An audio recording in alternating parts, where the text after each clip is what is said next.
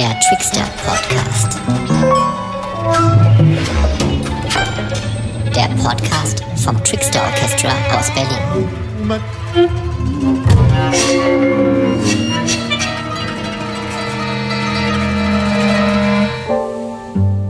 Ja, hallo allerseits und willkommen zur ersten Folge unseres Trickster Podcast. Es begrüßen Sie und euch Simin Samavati, Philipp Geißler, Elisa Erkelenz und ich bin Ketan Batti und wir vier bilden quasi das Leitungsteam des Berliner Trickster Orchesters.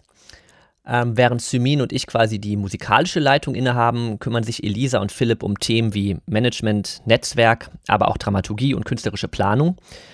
Philipp schreibt unsere Texte, Elisa sucht nach Verbündeten uns, äh, und zu viert diskutieren wir, was wir wie und wo und wann machen wollen und können. Am 23. April 2021 ist unser Debütalbum bei ECM erschienen. Und das nehmen wir zum Anlass, um unsere erste Podcast-Reihe zu starten, die Trickster Podcast-Reihe. Wir werden uns sehr unterschiedlichen Themen widmen, die wir mit dem Trickster Orchester bearbeiten und nochmal von unterschiedlichen Seiten und Perspektiven beleuchten. Wir werden jeden Freitag eine Folge veröffentlichen. Heute ist die erste und es werden insgesamt 15 Folgen zu hören sein. Die allerdings alle ganz unterschiedlich sein werden. Ähm, so wie die Trickster-Figur eben ja auch eine Formwandlerin, Gestaltenwandler ist. Ähm, darauf kommen wir bestimmt noch später oder auch in anderen Podcast-Folgen. Ähm, so dachten wir, dass eben hier sich jede Folge eben ganz anders präsentieren könnte.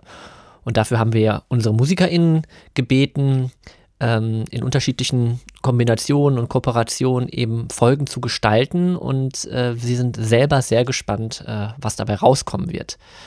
Ein Hintergedanke dabei ist auch, unser Album erscheint ja in Pandemiezeit und äh, wir können uns gar nicht so präsentieren, wie wir das gewohnt sind, also sprich auf einer Bühne. Ähm, und so war das auch eine Idee, eigentlich, ja, so ein bisschen für äh, Sichtbarkeit auch zu sorgen, oder Simin? Ja, ich würde sagen, wir, uns war es wichtig, dass wir unseren MusikerInnen und allen Leuten, die dahinter stehen, eine Stimme verleihen und hörbar machen und sichtbar machen auf diese Art und Weise. Das Trickster Orchestra Album, da steht jetzt drauf Simin Samavati und Ketan Bhatti. Und wir wollen präsentieren, äh, dass es eben nicht nur wir zwei sind, sondern es ist ein sehr großes Team, was auf Augenhöhe arbeitet. Und diese Podcast-Reihe soll das ein bisschen zum Vorschein bringen.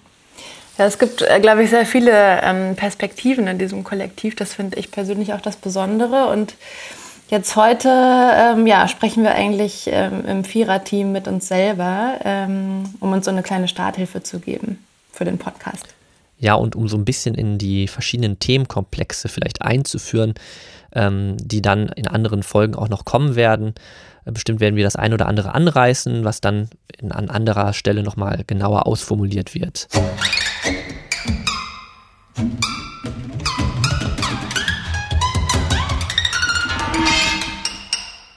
Vielleicht darf ich dir vorweg eine Frage stellen, Philipp.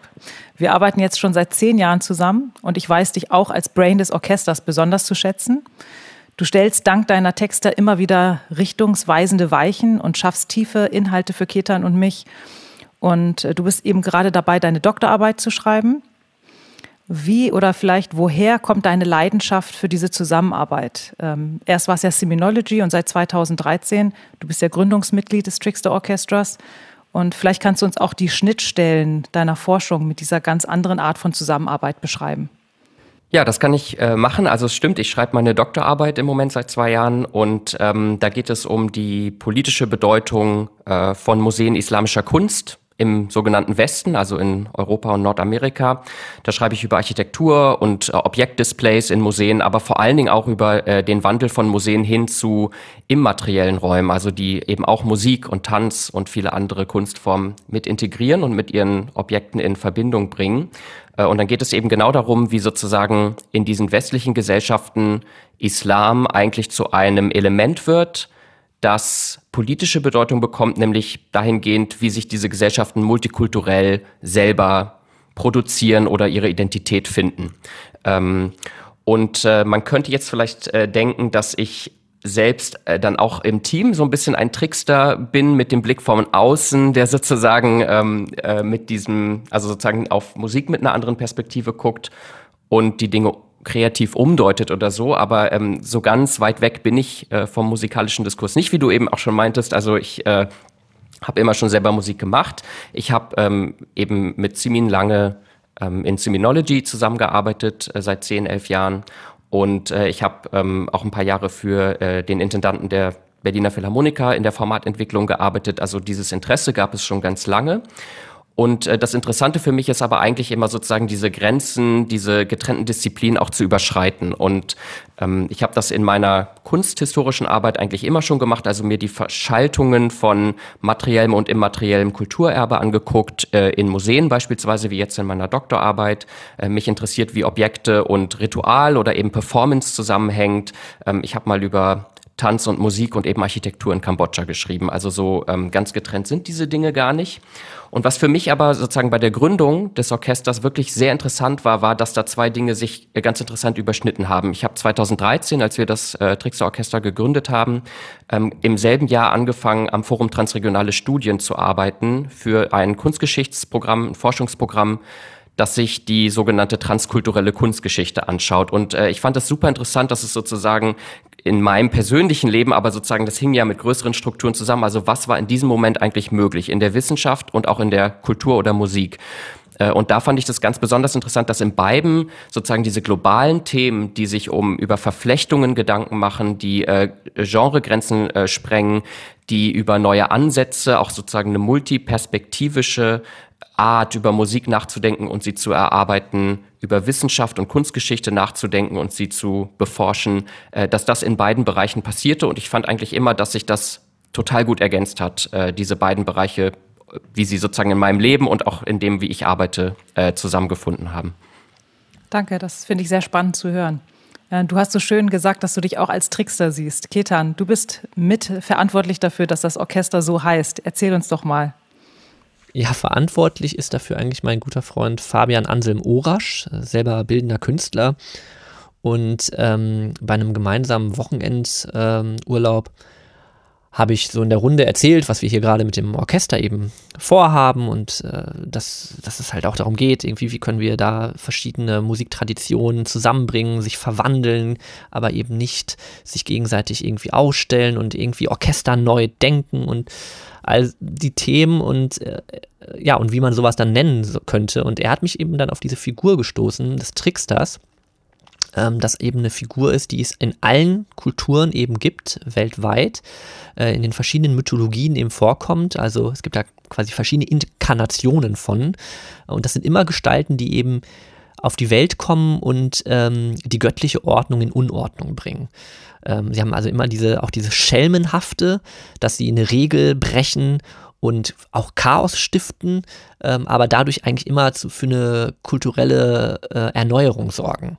Und äh, dieses sich in Frage stellen und, und die Welt in Frage stellen, etwas anders machen, sich verwandeln. Das sind eben alles solche Elemente, die ich dann total spannend fand und dachte, ja, das passt ja wie die Faust aufs Auge auf das, was wir vorhaben und was wir oder auch was wir schon längst machen.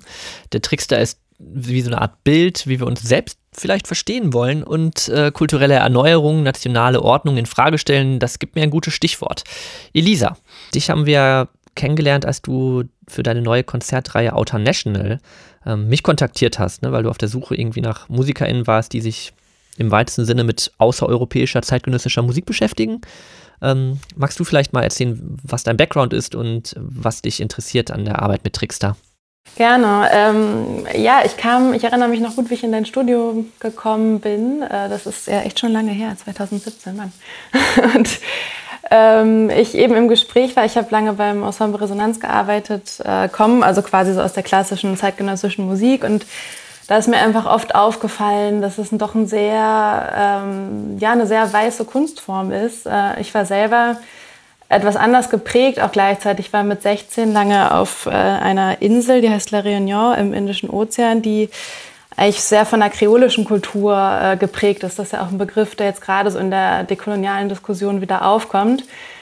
Und ja, das hat mich interessiert und ich hatte dann das Glück und die Möglichkeit, äh, mit dem Projekt Outer National das zu gründen und diesen Fragen nachzugehen. Das ist eigentlich eine Art künstlerische Forschung, die sowohl in Konzerte mündet als auch in Reportagen, Interviews ähm, und Texte. Und so habe ich Ketan kennengelernt und dann eigentlich gemerkt, dass für mich Trickster wie so eine Art klingende Entsprechung ist eigentlich von dem, was ich bei Otter National gesucht habe. Ähm, und genau, also ich mache das auch seit ähm, zweieinhalb Jahren, äh, bin ich komplett selbstständig und äh, gehe dem eben mit viel Zeit nach und freue mich auch sehr jetzt im Team von Trickster ähm, ja, noch enger mit euch zusammenzuarbeiten. Das ist für mich ein großes Glück. Ähm, und was mich eben besonders reizt, äh, natürlich neben der musikalischen äh, Qualität, die das ganze Kollektiv für mich ausmacht, ähm, ist, weil ich eben auch von dieser Verbindung eben immer kam von Denken und Musik, ähm, ist das für mich Trickster auch tatsächlich eine Art akustischer Denkraum ist. Also es ist für mich auch eine Art, in die Welt gestellt zu sein und äh, eben in Verbindung mit vielen Fragen, über die ich sowieso nachdenke. Jetzt aktuell arbeiten wir auch an einem Radiokunstprojekt zusammen, was das auch nochmal auslotet mit einem speziellen Blick auf Mimesis, auf ökologische und äh, dekoloniale Fragen. Und ja, für mich ist es eigentlich so das, was die Zukunft ähm, des Musikmachens ausmacht. Philipp hat vorhin von ja, so einem multiperspektivischen Blick gesprochen und das finde ich bei Trickster und das ähm, genau verbindet es sehr mit der Recherche eben für Outer National und ähm, macht viel Spaß. Wir haben auch unsere MusikerInnen gefragt, was für sie die Arbeit im Trickster Orchestra bedeutet. Und das möchten wir uns jetzt gern gemeinsam anhören. Vielleicht taucht es auch in den kommenden Folgen immer mal wieder auf.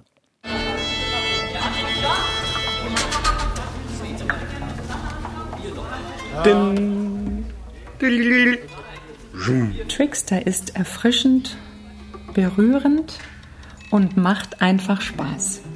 Diversity, Equality and Music. Fun, unusual, really cool. Neugierigkeit, Freude Verlernen, und eine Brücke. Chaos, ernst und gleichzeitig spaßig. Wagnis, Suchen, Familie, Ausprobieren, Horizont. Aufbruch, Die neue Musiktüre, außergewöhnliche Kreativität. Verschmelzung, Grenzwertigkeit und Verständnis. Vielfalt und Klanggeflecht. Zuhören, zuhören und nochmal zuhören. Farbe und Dynamik. Intellektuell, Freiheit, Freiheit Schweben und Surprise. Mosaik, Fest, Innovativ und haltend. und glücklich. Trickster ist ein multikulturelles, ungewöhnliches, aber berlinisches Orchester. Das Trickster Orchester ist ein riesiges Kommunikationsabenteuer. Viele, viele Leute kommen da zusammen. Ähm, jeder trägt sein Herz da natürlich mit rein und seine Ohren und seine Fähigkeiten. Und es ist wie ein riesiges Schiff und man geht zusammen auf eine Reise, aber es ist wesentlich wendiger.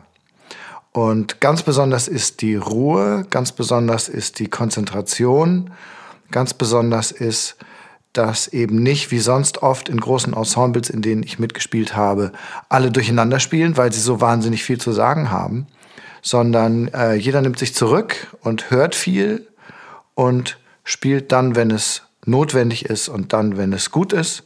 Und das, was dabei rauskommt, ist erstaunlich durchhörbar.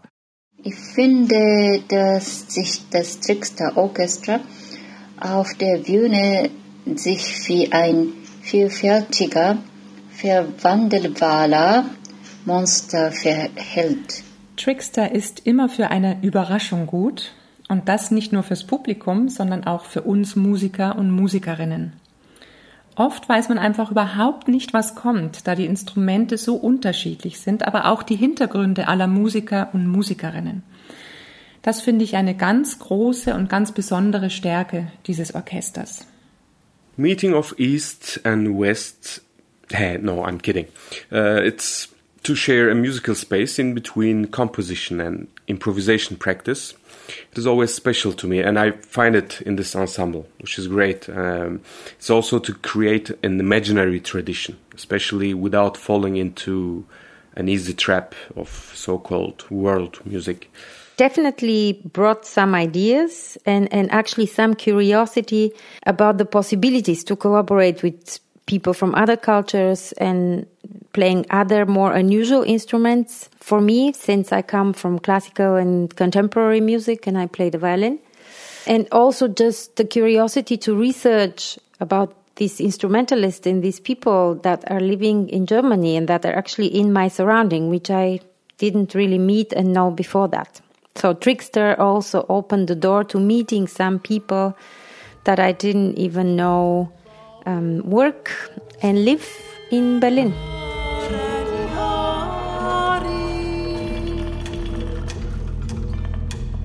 Ich gehe davon aus, dass es Ketan genauso geht wie mir. Wenn ich das alles höre, dann berührt mich das und gibt mir Energie, weiterzumachen, obwohl die Arbeit so schwer ist. Ähm, wir sind natürlich dankbar, auch dank des Senats, dass wir überhaupt dieses Orchester aufbauen konnten. Ohne öffentliche Gelder geht das nicht. Wer uns unterstützen möchte, der kauft bitte die CD und kommt zu unseren Konzerten. Und wer wissen möchte, wer hinter diesen ganzen Stimmen steht, die gerade gesprochen haben, das sind natürlich die MusikerInnen unseres Orchesters, die auf der CD auch zu finden sind. Ich würde jetzt gerne nochmal zurückkommen ähm, zu einem Aspekt. Elisa, ich glaube, du hast vorhin von Postkolonialismus gesprochen. Was genau ähm, soll das eigentlich sein, beziehungsweise wann spricht man davon jetzt eigentlich in der Musik oder was bedeutet das in der Musik, vielleicht auch in der klassischen Musik oder in der zeitgenössischen Musik? Ja, ich meine, das ist ja gerade eine Diskussion, die, die überhaupt nicht nur in der Musik stattfindet, sondern die einfach an vielen Ebenen gerade geführt wird wird. Ich würde sogar sagen, in der Musik kommt sie, äh, wie das manchmal so ist mit Diskursen, eigentlich relativ spät an. Ähm, und postkolonial, da kann vielleicht Philipp auch noch einlenken, ähm, aber heißt ja auch nicht, dass es sozusagen äh, das Koloniale überwunden ist. Also wir benutzen ja auch manchmal das Wort äh, dekolonial. Das ist eigentlich ein Prozess, in dem wir uns befinden. Es geht auch nicht darum, die Vergangenheit äh, rückgängig machen zu wollen oder ähm, die Uhren der Zeit zurückdrehen zu wollen, sondern es geht eigentlich für mich persönlich jetzt auch mit Blick auf die Musik um die Frage, wie können wir eine andere Zukunft denken, die ähm, multiperspektivisch ist, die eben bestimmte Dualismen auflöst, die nicht so essentialistisch ist, wie es quasi auch diese Einteilung ist in zeitgenössische Musik, in Weltmusik, wo immer auch eine Hierarchie mitschwingt. Also eigentlich geht es für mich äh, um eine sehr, sehr reizvolle Zukunft. Und ähm, das ist für mich auch der Diskurs und deswegen bin ich, habe ich das Gefühl, das macht äh, total Sinn, den zu führen, auch in, aus einer künstlerischen Perspektive. Ja, ich äh, würde auch sagen, also ich, ich finde die Unterscheidung da auch ganz, äh, ganz äh, gut, weil ich glaube, wir sind sozusagen auf einem Weg zu was aktiverem, vielleicht auch sogar optimistischerem äh, hin mit diesem Begriff der Dekolonisierung als Prozess, äh, der, ähm, was ich vielleicht so als Gedanken ganz schön finde. Ich weiß nicht, ob ihr das auch so seht, aber der sozusagen nicht einen Kanon hinter sich lassen will, ne? oder das, was wir als klassische, in Anführungsstrichen, Musik verstehen, alles nur zerstört und dann ganz offen ins, äh, in die Zukunft schreitet, sondern der sagt, wir wollen den Kanon radikal öffnen und erweitern und viel pluralistischer äh, gestalten. Ähm, und das ist eigentlich für mich so ein bisschen dieser Weg hin zu, äh, zu einer de dekolonisierten Form von, äh, von Kultur. Ich verstehe Postkolonialismus immer eher als mh, eigentlich so ein Feld, das mit den Unabhängigkeiten verschiedener Staaten von kolonialer Abhängigkeit entstanden ist, das sagt, okay, es gibt jetzt eine Zeit nach dem Kolonialismus, die natürlich nie ganz zu Ende ist, weil sozusagen diese Machtverhältnisse weiterwirken. Aber dass man sich sozusagen darüber bewusst wird, selbstreflektiv, wie Kolonialismus eigentlich Geschichte und Kultur verändert hat. Also das ist eigentlich ein bisschen viel mit Blick auf Vergangenheit äh, natürlich auch wichtig, äh, da eine kritische, eine kritische Folie für zu finden. Aber Dekolonisierung, finde ich, ist sozusagen dann das, was eigentlich äh, vielleicht, ich habe das mal so gedacht, äh, nach Spuren dessen sucht, ähm, was, wie, sozusagen, wie man eigentlich das, was Kolonialismus zerstört hat äh, und so weiter, wieder erspüren kann oder so, es ist sozusagen verloren, aber wie kann man sozusagen diese Hierarchien, diese Machtverhältnisse ähm, aufbrechen? Ne? Und, äh, und ich würde sagen, da geht es für mich äh, ganz besonders darum, einen kritischen Umgang damit zu finden, wie stark wir alle davon geprägt sind, dass unsere ganze Wissenswelt und auch die Form, wie wir vor allen Dingen in Europa auf die Welt blicken und unsere Kultur produzieren, von einem europäischen, eurozentrischen Blick äh, geprägt äh, ist und auch einem sehr nationalen Blick. Genau, weil du eben Wissen erwähnt hast, es geht ja eben auch darum, andere Arten von Wissen äh, sozusagen zuzulassen. Ne? Und das bezieht sich natürlich auch auf die Musik. Da sind wir bei dem Thema halt eben diese Machtstrukturen und Hierarchien. Das ist ja die Schnittstelle auch dann, die mich sehr interessiert im Prozess, auch mit den MusikerInnen. Auch sehr speziell für mich als Dirigentin, wenn ich vor allen stehe und das mitforme, auch wenn wir improvisieren zum Beispiel. Ähm, wie viel nehme ich Einfluss? Äh, wie viel lasse ich, dass es entsteht, ohne dass ich darauf Einfluss nehme?